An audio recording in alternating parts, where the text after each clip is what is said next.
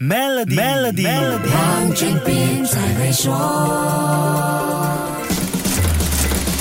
你好，我是黄俊斌。你还记得自己 ATM 的每日提款顶额是多少吗？一千、两千还是三千呢？如果一天只允许你从 ATM 提款两百块钱，你觉得 OK 吗？在没有电子钱包的时代，这个数目应该是太少了。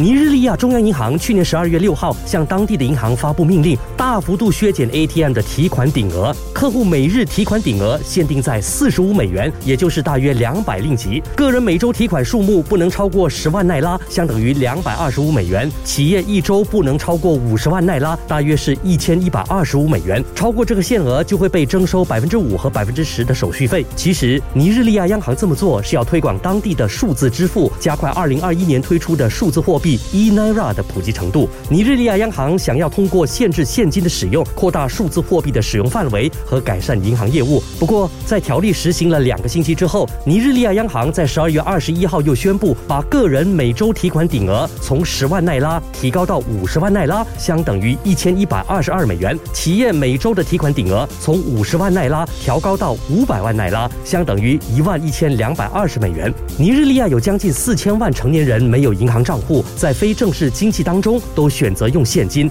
银行外的现金占了流通货币的百分之八十五。因此，尼日利亚央行才下猛药来整顿，除了数字货币，也推出了重新设计的两百、五百和一千奈拉的大面额纸币，来吸收市面上多余的现金和对抗双位数的通货膨胀，并转型到无现金经济。好，先说到这里，更多财经话题，守住下一集。Melody 黄俊斌才会说。